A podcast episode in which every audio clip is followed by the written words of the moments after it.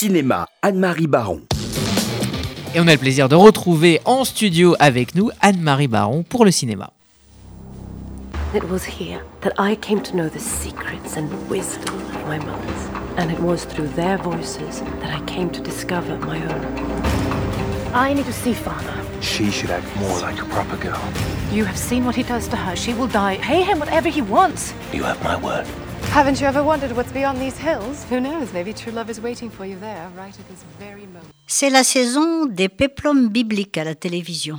Ces péplums que j'ai toujours adorés et sur lesquels j'ai publié un recueil d'articles intitulé La Bible à l'écran dans la revue Cinémaction.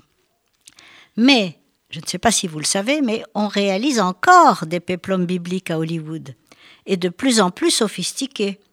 Donc ne manquez pas sur Netflix et en DVD La Tante écarlate de Roger Young, d'après le roman d'Anita Diamant.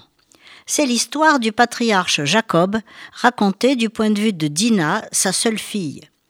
Dans la Genèse, la vie de Dina n'est évoquée que brièvement et surtout à propos de son viol, dans les chapitres les plus connus sur son père Jacob, ses nombreux fils qui ont été les créateurs des douze tribus d'Israël. Or, cette mini-série, racontée par la voix éloquente de Dina, nous montre les traditions et la vie quotidienne des femmes de la Bible. L'histoire de Dina commence par l'histoire de ses mères, Léa, Rachel, Zilpa et Bila, les quatre épouses de Jacob. Elles adorent Dina, la et la forment au métier de sage-femme. Dina nous parle du monde de la tente rouge, le domaine des femmes, l'endroit où elles sont confinées pendant leurs règles et leurs accouchements.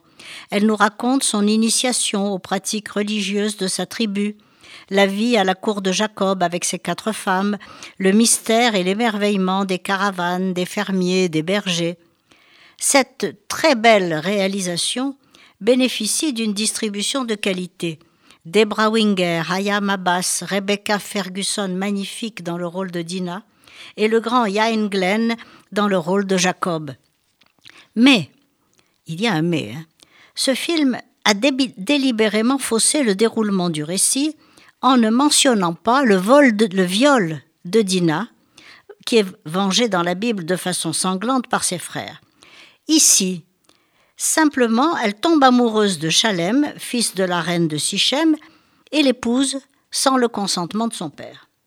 Du coup, Simon et Lévi, les frères de Dina, privés du motif de la vengeance, déjà bien trop violente, peuvent passer pour des êtres sanguinaires quand ils portent la mort dans toute la ville de Sichem après avoir obligé tous les mâles à se faire circoncire. Cette violence, puisque c'est une des séquences les plus violentes de toute la Bible, est stigmatisée par leur père Jacob.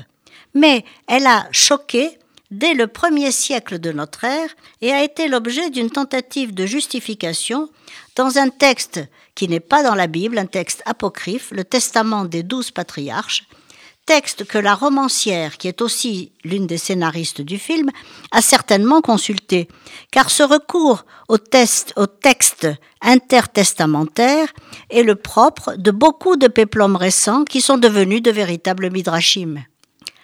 L'un des textes du recueil, le Testament de Lévi, justifie cette violence meurtrière par tous les actes d'agression précédents de Sichem contre Abraham, Sarah, Rebecca, et le texte allègue que le massacre des habitants de Sichem a été perpétré, je cite, pour en finir, sur ordre de l'ange qui intercède pour le peuple d'Israël. Les scénaristes, décidément très pointus, ont aussi connaissance d'un texte apocryphe secondaire d'origine égyptienne qui raconte la suite de la vie de Dina en Égypte, racontée dans le film, mais dont la Bible ne fait aucune mention. Par ses recherches si poussées, le cinéaste a voulu mettre en scène une situation archaïque, comme dans la Sicile des années 60, où le déshonneur d'une fille enlevée ou partie de son plein gré, qu'elle soit violée ou non, provoquait la honte de sa famille et obligeait celle-ci à une vengeance éclatante.